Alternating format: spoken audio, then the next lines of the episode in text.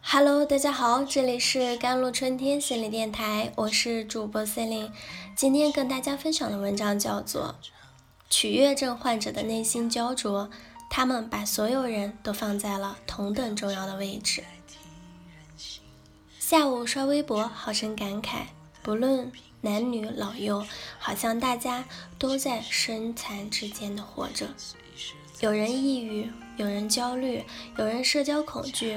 有人恋爱无能，没有点病，好像都不好意思跟人开口打招呼。每个人都活得太辛苦了，这是个早已显现的问题。但辛苦的另一面是潜藏的成长。正是因为在物质追求之外，大家还在关注个体幸福，发现心病，正说明对于自己的认识深度又被穿透了一层。哪怕你已获得了世俗意义的成功，有超越普通人的天资和前程，但在自我成长方面，人人平等，谁都逃不开喋喋不休的自我追问：我有什么样的问题？我能不能过得很好？曾有人问蒋方舟：“你拥有过很真实的关系吗？”所谓真实的关系，可以浅显的解读成：你能在这个人面前。暴露自己不堪的一面，你可以自由表达自己，也不必忌讳冲突，甚至是争吵。直到看见“讨好型人格”这个词儿，他才知道说的正是他自己。讨好型人格大概可以理解成“好好先生”“好好小姐”，心理学家给他们起了一个别致的名字——看管人性格紊乱或者取悦症。这种对他人太友善的无私性格，或者是一种病态。极端无私是一用一种来掩盖一系列心理和情感问题的性格特征。他们友善无私的背后，通常是痛苦、孤立、空虚、罪恶感、羞耻、愤怒和焦虑。这样倾其所有取悦的人，并非为获得某种利益而刻意讨好。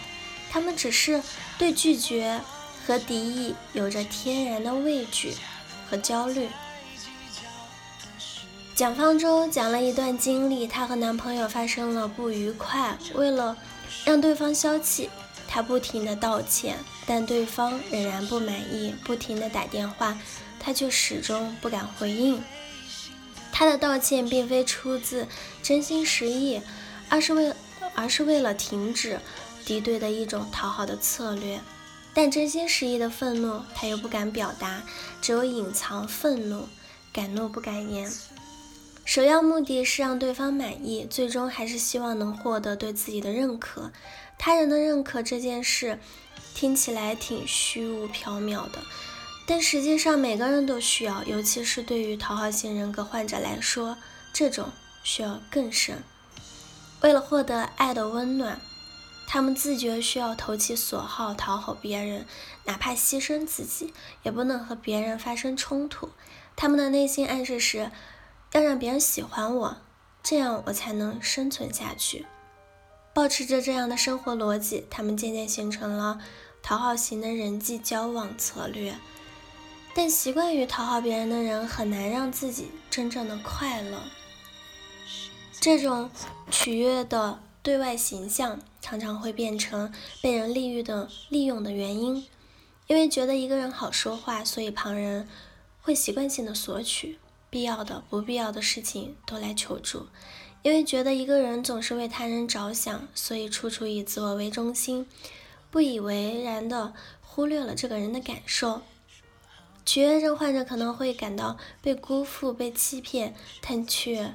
始终不愿意从这种模式中自寻解脱，因为他们已经形成了思维定式。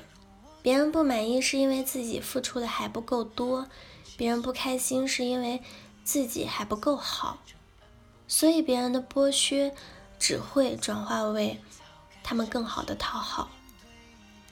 他们不是天生的媚骨，也并不虚伪，他们只是感到无能为力。对说出拒绝无能为力，对放弃自己习惯性的迎合而无能为力。我遇到过激烈的取悦症患者，他们的好讨好已经不仅仅局限在语言的层面，行动上他们也是如此，把别人的需求放在了前头，过度的付出去满足他人。他们的一生像是为了别人而活，唯独不是为自己而活。